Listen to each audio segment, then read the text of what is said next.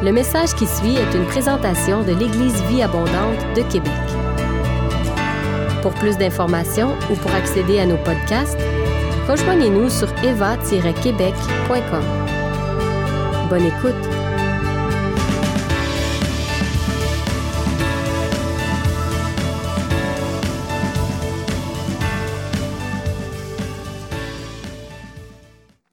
Vous savez, dernièrement, dans notre, euh, dans notre rencontre de leaders, en début d'année, il y a eu trois prophéties qui ont été données.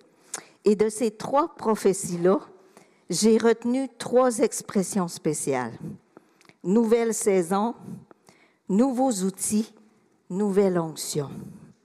Je pense vraiment, je suis un petit peu essoufflée, je pense vraiment que Dieu veut faire une nouvelle saison à l'Église Vie Abondante. Et dans cette nouvelle saison, il va vous, vous outiller, nous outiller avec une nouvelle onction. Dieu prépare de grandes choses. Puis comme elle a dit, la personne tout à l'heure du ministère prophétique, faut se tenir prêt. faut se tenir prêt parce que Dieu va faire de grandes choses. Et pour ça, il y a besoin de notre collaboration. Il a besoin qu'on lui dise oui. Dieu ne nous imposera rien. Il veut notre collaboration. Vous savez, euh, les miracles et toutes les choses qu'on voit là, c'est pas juste l'affaire des pasteurs. C'est l'affaire de chaque enfant de Dieu. Chaque enfant de Dieu.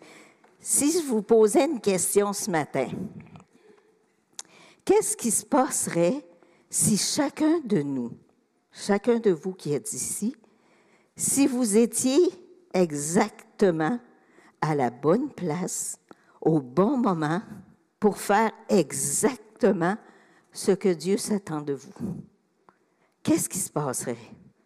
Des choses merveilleuses. On disait ça souvent aux enfants. Les enfants disaient, ah, oh, qu'est-ce que je vais faire avec toi? Puis là, les enfants répondaient, des choses merveilleuses, papa. Mais c'est parce qu'on leur disait toujours ça on va faire des choses merveilleuses. Ça va être glorieux. Puis peut-être vous allez me dire, ouais, mais franchement, là, Pasteur Pierrette, que tout le monde soit à bonne place au bon moment pour faire exactement la bonne chose. Je vais vous répondre, pourquoi pas? Pourquoi pas? Yes, pourquoi pas? Qu'est-ce qui nous empêche de faire vraiment ce que Dieu attend de nous? Il nous a tout donné. Il nous a tout donné. Jésus est venu, il est mort sur la croix, il a fait un sacrifice extraordinaire pour qu'on soit délivré, purifié, libéré. C'est comme il a ouvert la porte toute grande. En plus d'ouvrir la porte, derrière la porte, il y a un chemin. Il nous a donné tout ce qui contribue pour qu'on puisse marcher sur ce chemin-là. Le Seigneur nous a fait le cadeau le plus extraordinaire qui soit. C'est vous, c'est quoi? C'est le Saint-Esprit. Le Saint-Esprit, c'est le cadeau le plus extraordinaire que Dieu nous a donné. Puis savez-vous quoi? Dès qu'on accepte le Seigneur dans nos vies, dès qu'on confesse qu'est-ce que Jésus-Christ a fait, qu'on se repent de nos péchés, il se passe quelque chose d'extraordinaire. On devient un enfant de Dieu. Nos cœurs de chair sont transformés en cœurs de pierre et le Saint-Esprit vient le contraire. Désolé. Oui, et je voudrais pas le contraire. Nos cœurs de pierre sont transformés en cœurs de chair et le Saint-Esprit vient habiter en nous. Yes, certain. Vous savez, le Saint-Esprit, là, c'est pas un vent, un souffle, même s'il est apparu sous, la forme d'une colombe. Le Saint-Esprit, c'est une personne. Il n'y a pas de corps, c'est une personne, il y a une personnalité. Et le Saint-Esprit, savez-vous quoi? Ce cadeau extraordinaire que Dieu nous a fait, il veut être déballé. Il veut pas être juste un ornement, aussi beau soit-il, aussi précieux soit-il. Il veut pas juste être un ornement dans notre cœur. C'est un, genre d'interrupteur qu'on fait on-off quand on en a besoin. On ne sait pas comment prier. Ah, Saint-Esprit, montre-moi comment prier. ou encore on vit une situation de crise, là, on fait appel au Saint-Esprit.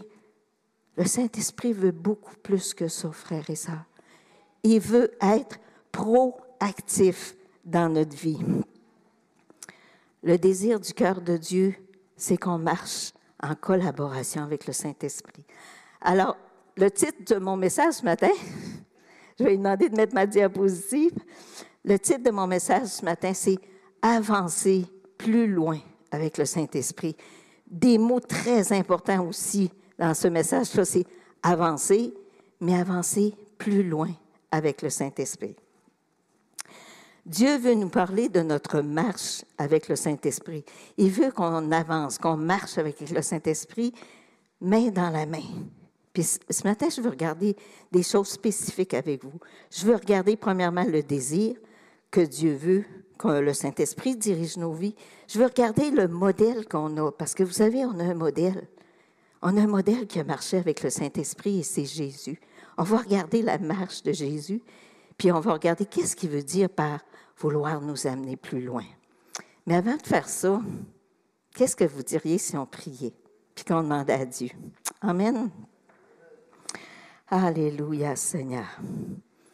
Alléluia. Père éternel, je veux premièrement te rendre grâce pour ta présence en ce lieu.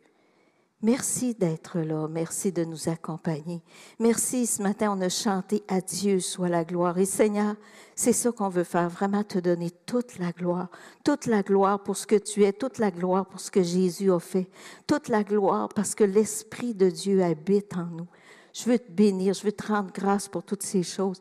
Et je prie maintenant, Seigneur, que tu prennes contrôle de tout ce qui vient aussi. Seigneur, je prie que ton Saint-Esprit mette une garde à ma bouche afin que ce qui doit être dit le soit, ce qui doit être retenu le soit, mais que tout ton message soit livré. Seigneur, dis ce que tu as à dire et que nos oreilles soient réceptives, que nos, nos cœurs soient réceptifs. Ô Éternel, merci Seigneur de déposer dans nos cœurs, dans nos pensées, ta parole, ta parole, ô Dieu. À toi toute la gloire au nom de Jésus. Amen. Amen. Êtes-vous prêts à commencer? On va prendre une petite gorgée d'eau.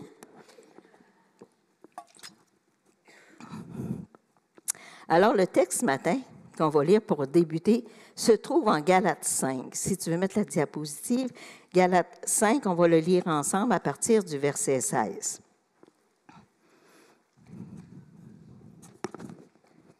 Je dis donc, marchez selon l'esprit, et vous n'accomplirez pas les désirs de la chair, car la chair a des désirs contraires à ceux de l'esprit, et l'esprit en a de contraires à ceux de la chair.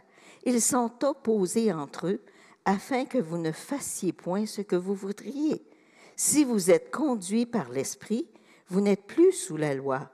Or, les œuvres de la chair sont manifestes ce sont l'impudicité, l'impureté, la dissolution, l'idolâtrie, la magie, les inimitiés, les querelles, les jalousies, les animosités, les disputes, les divisions, les sectes, l'envie, l'ivrognerie, les acceptables et les choses semblables. Ouf, il y en a beaucoup, hein? Je vous dis d'avance, comme je l'ai déjà dit, que ceux qui commettent de telles choses n'hériteront point le royaume de Dieu. Mais le fruit de l'esprit, c'est l'amour, la joie, la paix, la patience, la bonté, la bénignité, la fidélité, la douceur, la tempérance. La loi n'est pas contre ces choses. Ceux qui sont à Jésus-Christ ont crucifié la chair avec ses passions et ses désirs. Si nous vivons par l'Esprit, marchons aussi par l'Esprit. Amen. Marchons par l'Esprit. Lorsqu'on regarde le contexte, c'est important de réaliser que l'apôtre Paul, lorsqu'il écrit l'Épître aux Galates, il a écrit à des Juifs qui avaient marché dans leur vie avec la loi. Et là, tout d'un coup, il y a des judaïsants qui arrivent puis qui veulent tout changer ça, qui veulent les ramener sous la loi. faut que vous soyez circoncis. faut que vous marchiez avec les 600 commandements qu'on a établis. Puis Paul, il dit, non, non, non, non, vous comprenez pas, là. Vous comprenez pas, vous, vous avez le Saint-Esprit. Vous avez plus à être esclave de toutes ces lois-là, de tous ces commandements-là. Vous avez le Saint-Esprit en vous. Mais le Saint-Esprit vous amène cette liberté, mais cette liberté-là ne doit pas vous amener à faire n'importe quoi. Il faut vivre avec l'Esprit, marcher avec l'Esprit. Et c'est comme, il remet tout ça dans le cadre de la nouvelle liberté qu'ils ont en Jésus-Christ. Si vous êtes conduit par l'Esprit, vous n'êtes plus sous la loi. Donc, il leur dit de marcher par l'Esprit. Il nous le dit aussi. Avez-vous remarqué que c'est répété deux fois? Au verset 16, il dit marcher par l'Esprit. Et au verset 25, il revient en disant marcher par l'Esprit. Et vous savez, souvent dans la parole de Dieu, quand la chose est comme répétée deux fois, c'est comme prends tes deux oreilles pour écouter. C'est important. C'est important. Par deux fois, il va dire marcher par le Saint-Esprit. L'apôtre Paul avait réalisé qu'à l'intérieur de chaque croyant, de chaque personne qui devenait chrétien, il y avait une bataille, une bataille spirituelle, une bataille entre la chair et une bataille entre l'esprit, entre la nature charnelle qui, elle, veut faire ce qui lui plaît, puis elle veut surtout pas être obligée de faire des choses, de se conformer à d'autres choses. Alors que l'esprit, la nature nouvelle que Dieu nous donne, cette nature-là veut plaire à Dieu. Elle veut pas faire des choses mauvaises, elle veut plaire à Dieu, elle veut faire la volonté de Dieu, elle veut faire ce que le Saint-Esprit veut. Et Paul, ce qu'il leur dit, c'est, il faut choisir. Il faut choisir, choisir entre la chair. Puis quand on parle de la chair, on ne parle pas d'une partie du corps, on parle de la nature pécheresse qui est en l'homme, de cette partie-là du moi. OK? Il dit, il faut choisir parce que les deux sont inconciliables. Et l'apôtre Paul va les encourager à faire quoi? À choisir le Saint-Esprit, à choisir de marcher, parce qu'il est là, le Saint-Esprit, puis il veut pas juste être là. Il veut collaborer avec nous, il veut être actif dans nos vies. On peut choisir le Saint-Esprit, puis on peut être vainqueur parce que le Saint-Esprit est en nous. On peut même être plus que vainqueur dans ce combat-là entre la chair et l'esprit. Puis vous savez, quand je lis ça, toutes les œuvres de la chair, bon, la dissolution, l'impudicité, les excès, tu regardes tout ça, là, puis moi, je me dis, ouf, c'est gros. Ça se pourrait-tu qu'il y ait quelque chose de moins gros, mais qui fait référence aussi à la chair? Et là, je pensais, dans les choses de la chair, nos simples refus sont parfois qu'on choisit notre moi plutôt que choisir ce que le Saint-Esprit voudrait. Je vous donne un exemple. Vous êtes assis, tranquille, puis tout d'un coup, une petite voix qui vous dit hum, Tu devrais appeler telle personne. Elle va pas bien. Encourage-la. Puis là, tu dis euh, Ouais, mais, tu sais, je suis fatiguée, moi. Ça me tente-tu d'aller appeler quelqu'un? J'en ai pour une heure, tu sais. Ah, puis en plus, hey, c'est pas mon don, moi, encourager, tu sais. Je sais jamais quoi dire, c'est long. Ou encore, hey, là, mon émission va commencer. Avez-vous déjà remarqué des fois quand la voix du Saint-Esprit commence à vous parler des petites choses comme ça? On est en train de s'excuser. On est en train de présenter des excuses. Ça, moi, je considère que c'est choisir mon moi plutôt que de choisir le Saint-Esprit. Il n'y a pas besoin d'être dans des grosses, choses pour avoir l'impression de ne pas vivre dans la chair. Le Seigneur, il veut qu'on meure à soi-même. Donc, puis, dans ces choses-là, lorsque je pense aux œuvres de la chair, le mot œuvre fait référence à humain, fait référence à activité humaine. Alors que quand je vois le fruit de l'esprit, un fruit, c'est quelque chose qui est naturel. Quand même, moi, j'essaierais de pousser sa pomme pour qu'elle grossisse.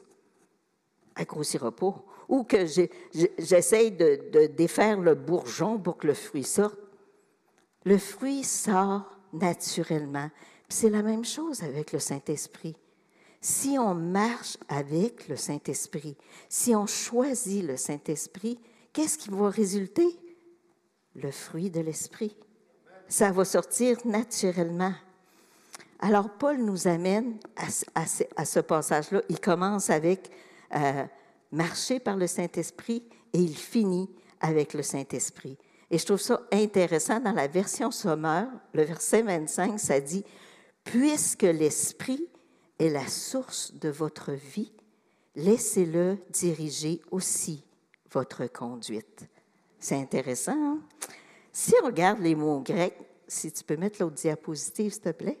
Si on regarde les mots grecs, dans le verset 16, le premier mot, c'est péripatéo. C'est le mot simplement traduit pour marcher, être en route avec quelqu'un. On va aller prendre une marche ensemble, mais ça a aussi l'idée de se conformer, se conformer avec la personne. Le deuxième mot, au verset 25, c'est le mot stoicho, cheo, qui signifie diriger sa vie, mais ça a aussi le sens de avancer en rang bien ordonné, comme la marche des soldats. Vous savez, les soldats, lorsqu'ils avancent, ils sont tous ensemble. C'est bien, bien ordonné.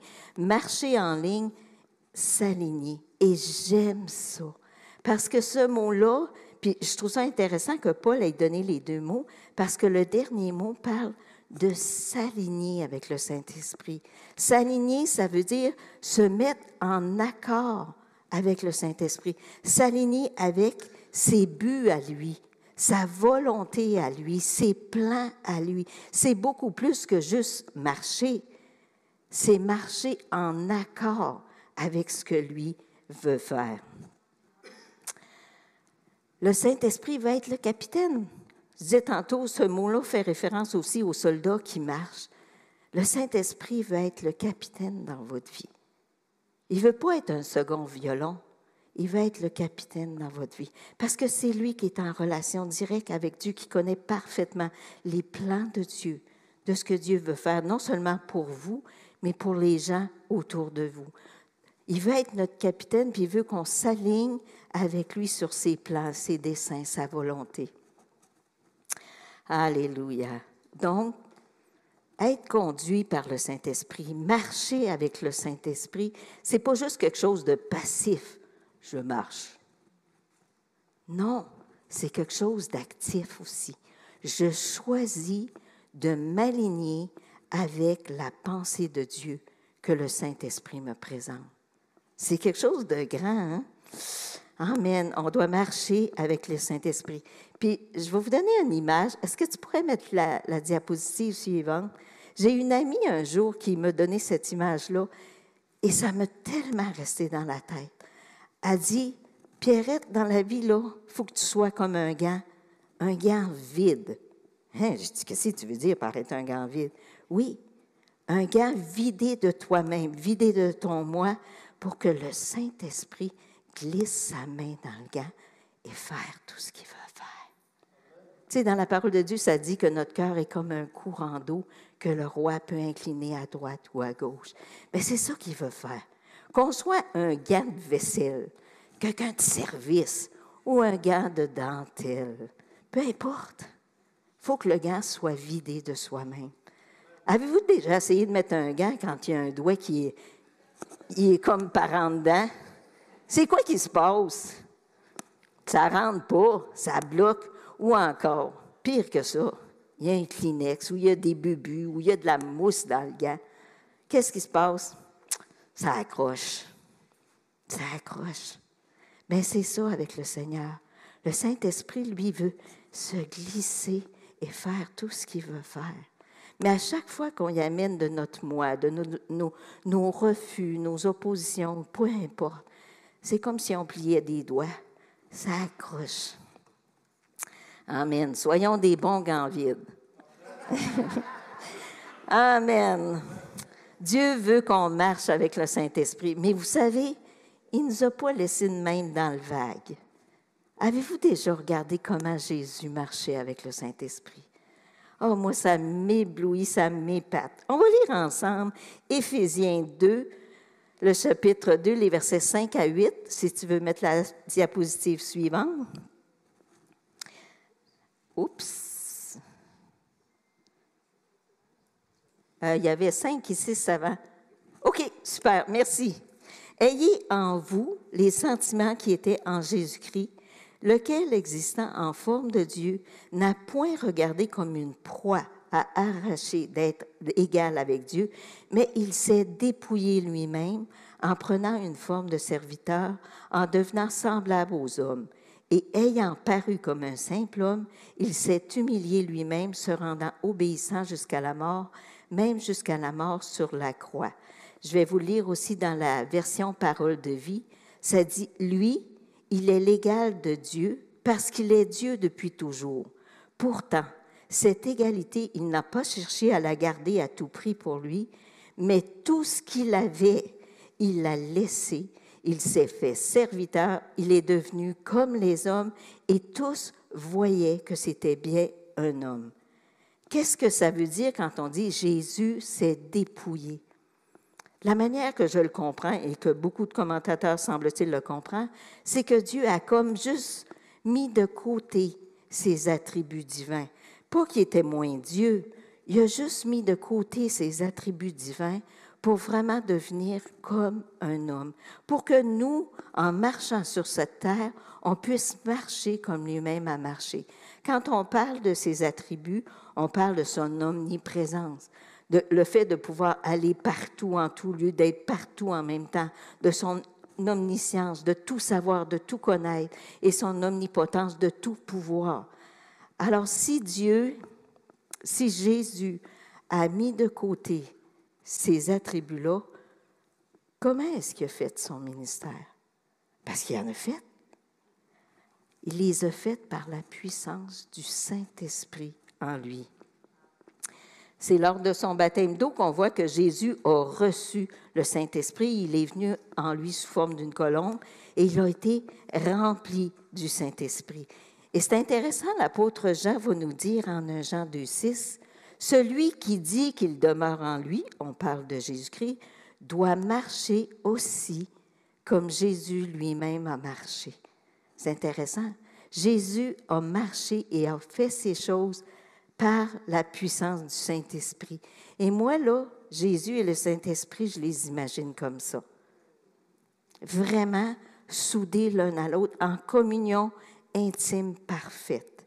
Et j'aspire, frères et sœurs, j'aspire à être comme ça avec le Saint-Esprit.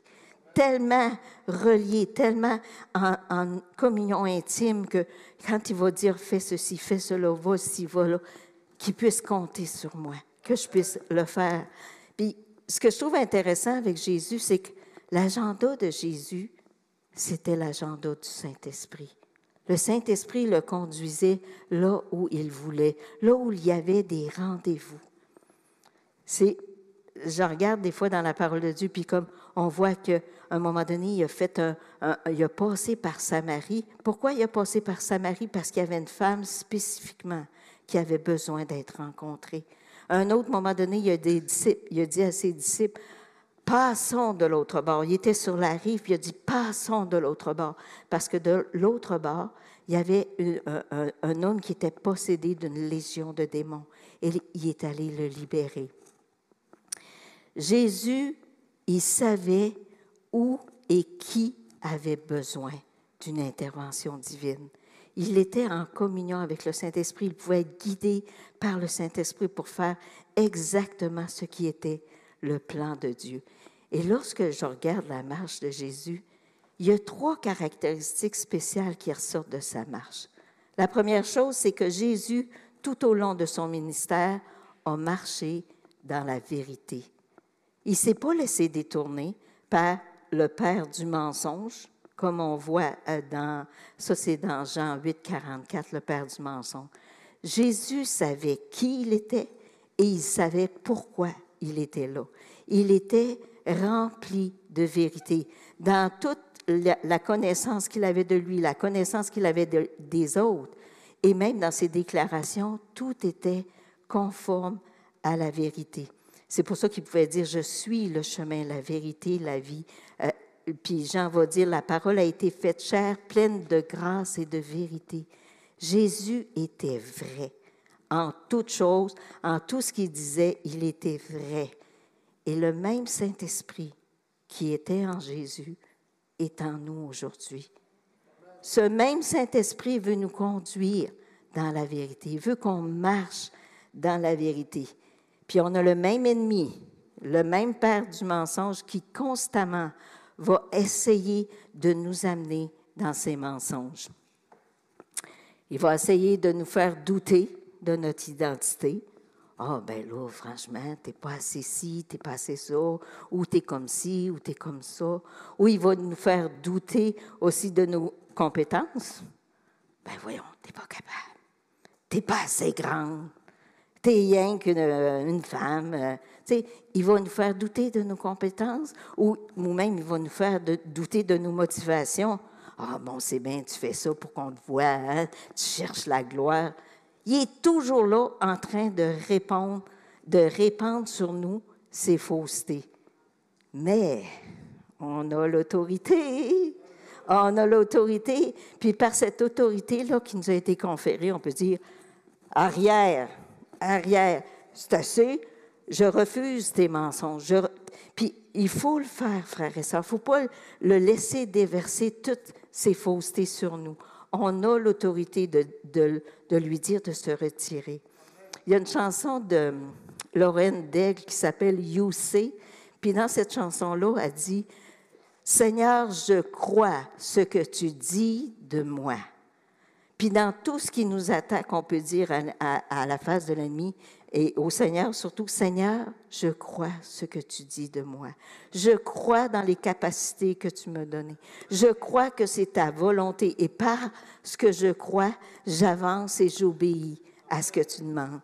Marchons dans la vérité. Et le Saint-Esprit veut nous amener à marcher dans la vérité parce qu'il est vérité. L'autre chose importante de Jésus, c'est qu'il a marché dans la sainteté. Jésus a marché dans la sainteté, il n'a jamais péché, il n'a jamais succombé à la tentation, il était en victoire continuelle. Euh, en Hébreu 4.15, ça dit, nous n'avons pas un souverain sacrificateur qui ne puisse compatir à nos faiblesses. Au contraire, il a été tenté comme nous en toutes choses sans commettre le péché. Amen. Ah, puis en 1 Pierre 2, 22, il dit aussi, lui qui n'a point commis le péché et dans la bouche duquel il ne s'est point trouvé de faute. Toute sa vie, Jésus a marché dans la sainteté. Il était pur, innocent, sans tache. C'est pour ça qu'il pouvait être l'agneau parfait, immolé pour chacun de nous. La sainteté de Dieu, c'était pas juste dans le fait qu'il succombait pas à la tentation, le fait qu'il faisait pas le mal, c'est dans le fait aussi qu'il faisait la volonté du Père. En tout temps, en tout lieu, il faisait la volonté du Père. D'ailleurs, c'est ce qui était dit lui-même. Car je suis descendu du ciel pour faire non pas ma volonté, mais la volonté de celui qui m'a envoyé. Pourquoi est-ce qu'il pouvait faire ça? Parce qu'il était parfaitement en relation avec le Saint-Esprit. En tout temps, en tout lieu, complètement, ils étaient un avec le Saint-Esprit. Savez-vous quoi? On a le même. On a le même Saint-Esprit. On est capable de résister à la tentation. On est capable de faire la volonté de Dieu parce qu'il y a cette onction sur nous qui est libérée par le Saint-Esprit. J'aimerais vous donner une autre image que je trouve super intéressante. Si tu veux mettre la diapositive.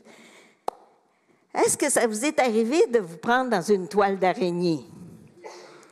Moi, là, j'ai grandi sur une ferme. Et la deuxième chose que j'haïssais le plus, c'était les toiles d'araignée. Parce que moi, la, première chose, au cas où vous me le demanderiez, c'était les bouses de vache.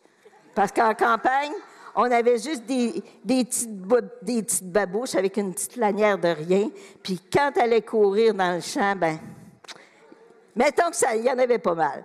Mais on revient à ma deuxième chose que j'aimais pas, les toiles d'araignée. J'étais pas grande et les toiles d'araignée étaient toujours à la hauteur de mon visage. Fouillez-moi pourquoi, c'est mon visage qui est copé. Et je peux vous garantir qu'une toile d'araignée, c'est collant c'est non seulement désagréable, et c'est collant. Vous êtes-vous déjà demandé comment qu'a fait l'araignée, elle, pour faire sa toile?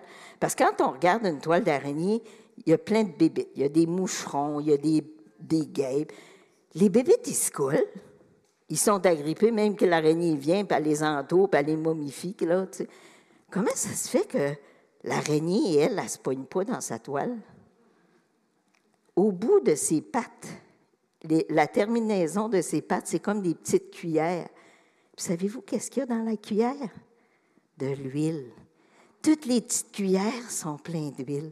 Et je trouve aussi que c'est une belle image pour nous, parce que le Saint-Esprit est souvent représenté par l'huile d'onction qu'on appelle.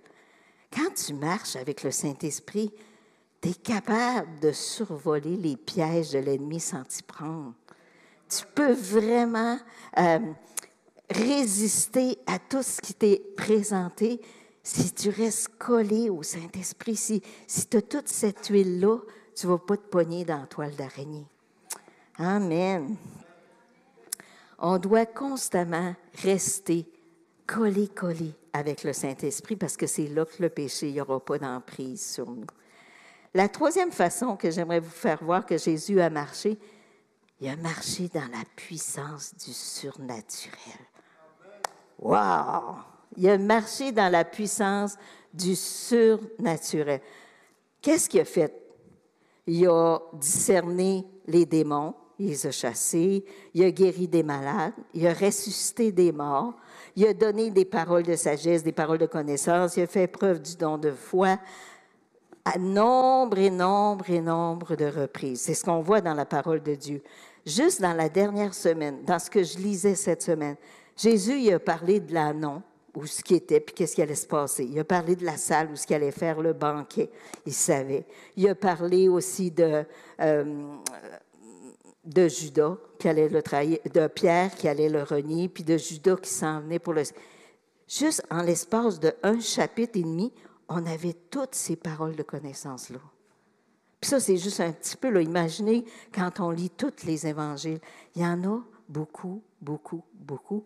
Les dons de l'Esprit étaient constamment en opération dans Jésus.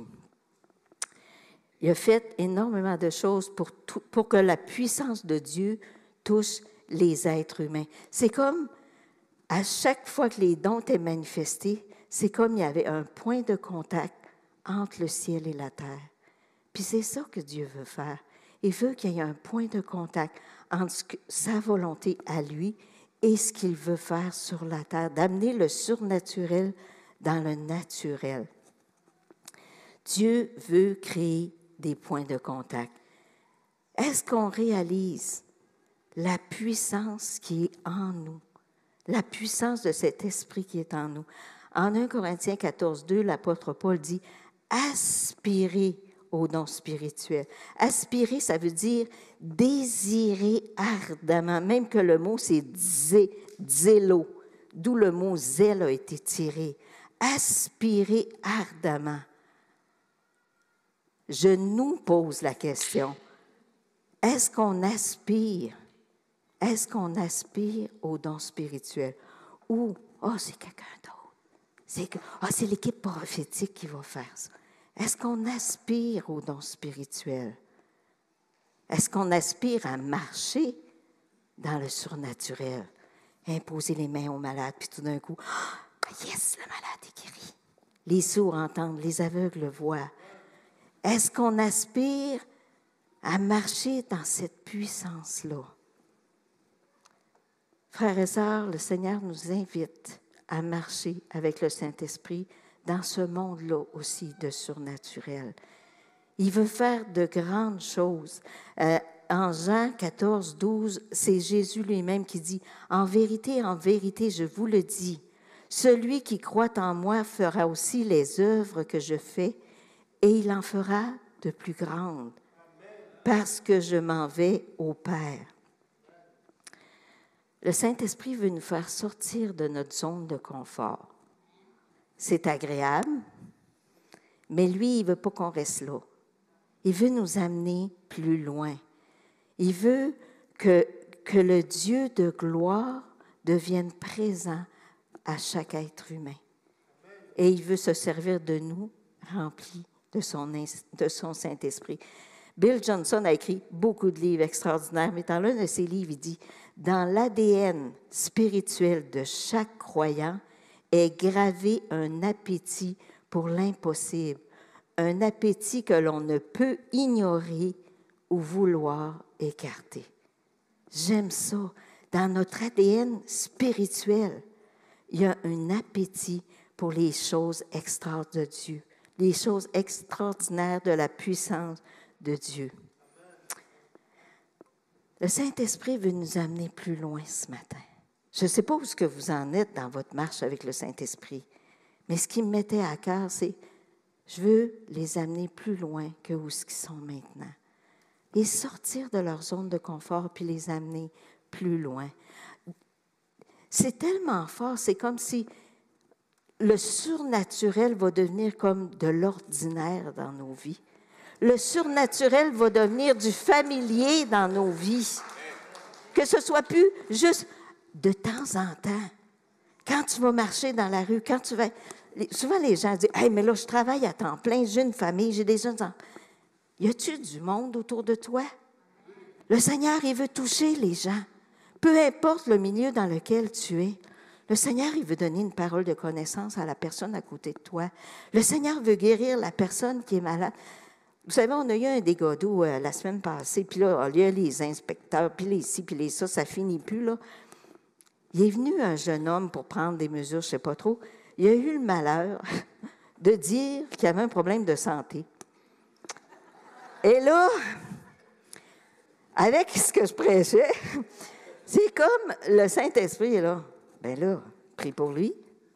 Mais ben nous, c'est un étranger, Seigneur. Oh, je ne le connais pas, moi.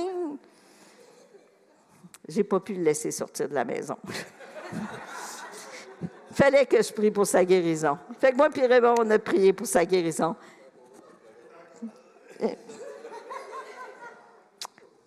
Pourquoi ça ne deviendrait pas de l'ordinaire dans nos vies? Hein? Tu sais, vous marchez dans la rue, vous rencontrez quelqu'un, vous voyez la personne dans la misère à marcher. Allez lui offrir de la prière. Le pire qui va arriver, c'est qu'il va vous dire non. Puis, regarde. Ou ben non, il va se coller à toi et va dire hey, prie encore, prie encore, j'ai assez aimé ça. Dieu veut intervenir, il veut, il veut se rendre réel aux gens qui sont autour de nous. Et il veut se servir de nous parce que Dieu est un Dieu vivant. C'est un Dieu qui parle, c'est un Dieu qui touche, c'est un Dieu qui intervient. Il veut agir dans la vie des gens.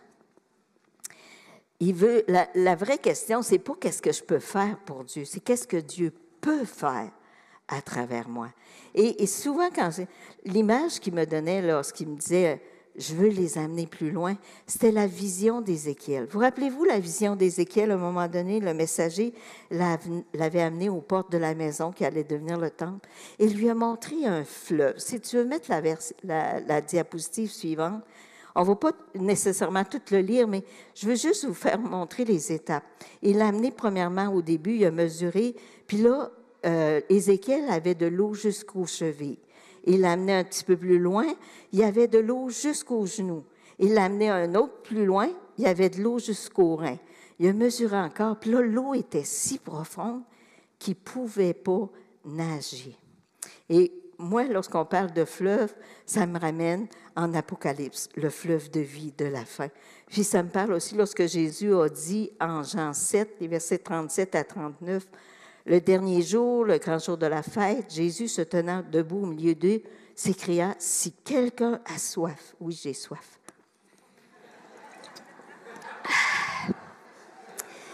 Si quelqu'un a soif, qu'il vienne à moi et qu'il boive. Celui qui croit en moi, des fleuves d'eau vive couleront de son sein, comme dit l'Écriture. Il dit cela de l'Esprit que devaient recevoir ceux qui croiraient en lui, car l'Esprit n'était pas encore, parce que Jésus n'avait pas encore été glorifié. Des fleuves d'eau vive. Vous savez, lorsqu'on va au bord d'un fleuve, on peut juste rester sur le bord puis contempler. On peut se mettre juste la grosse orteil, parce que des fois, c'est froid. On, était à cette île, puis je te dis qu'à Port-Cartier, quand elle est là, c'était froid. Ou on peut décider d'essayer de, nager. Hein? Hein, Raymond? C'est parce que on est allé, c'était tellement froid cette journée-là qu'on est allé, mais on était avec un couple d'amis, d'amis, Daniel et Lise. Puis là, Lise a eu le malheur de dire à, Raymond, si t'oses sauter, ben j'y vais moi aussi. Hey, qu'est-ce que vous pensez qui s'est passé? Les deux, ils ont été obligés de sauter dans l'eau qui était des fleuves d'eau vive. Dieu nous veut nous amener plus loin avec le Saint-Esprit. Vous savez, lorsqu'on voit l'Esprit de Dieu agir, on peut être comme la personne qui est sur le bord de l'eau, on contemple. Ah, regarde, c'est beau ce que le Saint-Esprit fait dans sa vie. Ah, regarde, elle, a une parole de prophétie. Oh, c'est donc bien le fun. On peut regarder le Saint-Esprit dans la vie des autres. Ou on peut donner une petite place au Saint-Esprit, euh, y parler à l'occasion parler au Saint-Esprit, euh, prier peut-être un petit peu en langue. Ou peut-être on peut lui donner une plus grande place, le laisser se servir de nous pour donner des paroles de connaissance, des paroles de prophétie. Euh, mais on peut aussi lui donner toute la place. Toute la place. Ça, c'est ce que j'appelle aller nager dans la profondeur des eaux de l'Esprit. Seigneur, c'est ça que tu as pour moi aujourd'hui, c'est ça ton rendez-vous? Amen. Avec le Saint-Esprit, j'y vais. Le désir du cœur de Dieu, c'est de nous amener plus loin. Il ne veut pas que le Saint-Esprit soit juste une parure dans vos vies. Il veut le Saint-Esprit qu'on soit en étroite collaboration avec lui. Seigneur, c'est quoi tes plans, c'est quoi tes projets? Montre-le-moi par ton Saint-Esprit et par ta grâce, je vais lui aller. Est-ce qu'on est prêt? Est-ce qu'on est prêt? Qu'est-ce qui peut nous arrêter? notre indisponibilité. J'ai pas le temps. J'ai bien trop un horaire chargé, Seigneur, pour prendre le temps d'aller là, d'aller à, ce petit magasin-là, parce qu'il y a une personne qui aurait besoin là. J'ai pas le temps. Ça, ça peut nous arrêter. Pourtant, la Bible dit, enseigne-nous à bien compter nos jours, afin qu'on applique notre cœur à ta sagesse. Prenons le temps. C'est ça que le Saint-Esprit veut. La deuxième chose qui peut nous arrêter, avoir les oreilles fermées, notre manque d'écoute. Ça dit, il y a un des versets que, au début de ma vie chrétienne, qui a sorti du livre, puis qui a été marquant dans ma vie, c'est Ésaïe 50, verset 4. Le Seigneur l'Éternel m'a donné une langue exercée pour que je sache soutenir par la parole celui qui est abattu. Il éveille, chaque matin, il éveille mon oreille pour que j'écoute comme écoutent les disciples. Chaque matin, il éveille mon oreille. Seigneur, c'est quoi tes plans? C'est quoi tes desseins? Qu'est-ce que tu veux me dire, Saint-Esprit, aujourd'hui? Où si tu veux qu'on aille? Pour que j'écoute comme écoutent tes disciples. Et la troisième chose, naturellement, l'obéissance. L'obéissance, pas tout d'entendre. C'est pas tout de vouloir donner du temps. C'est de obéir, d'aller avec ce que le Seigneur nous dit. C'est trop facile de dire Ah, ben, je vais l'appeler demain. Croyez-moi que vous allez l'oublier. Vous y repenserez plus, puis la journée va être passée. Obéissez. Lorsque ça vient dans votre cœur, obéissez. En conclusion, ce matin, je vous pose la même question qu'au début. Qu'est-ce qui se passerait si chacun de nous se trouvait exactement à la bonne place au bon moment pour faire parfaitement ce que Dieu attend de nous? Qu'est-ce qui se passerait? Des choses merveilleuses. Amen. Amen. Des choses merveilleuses. Yes, yes, yes. Alléluia. Amen. Le Saint-Esprit vous invite ce matin, nous invite parce que je m'inclus nous invite à marcher avec lui dans notre quotidien. Il te tend la main et dit, viens marcher avec moi. Viens marcher avec moi. Viens marcher dans la vérité. Viens marcher dans la sainteté. Viens marcher dans la puissance du surnaturel. Je veux t'amener plus loin. Je veux pas que tu te contentes de peu. Je veux te donner le meilleur. Je veux te donner le, le meilleur. Viens nager avec moi. Alors, ce matin, c'est l'appel que je vais vous faire. Voulez-vous marcher de cette façon-là avec le Saint-Esprit? On va dire au revoir à ceux qui nous écoutent en live et à vous tous qui avez entendu ce matin et qui vous êtes et qui êtes dans votre salon. Je vous fais la même invitation, même si vous n'êtes pas ici avec nous. Le Saint-Esprit vous le dit à vous aussi. Voulez-vous marcher avec le Saint-Esprit? Voulez-vous marcher dans la vérité, dans la sainteté, dans le surnaturel? C'est à vous de répondre au Saint-Esprit. Vous avez aimé ce message, nous vous invitons à vous joindre à nous lors de nos rencontres du dimanche matin. Vous trouverez l'horaire et l'emplacement de nos réunions sur notre site internet eva-québec.com. N'hésitez pas à communiquer avec nous et que Dieu vous bénisse.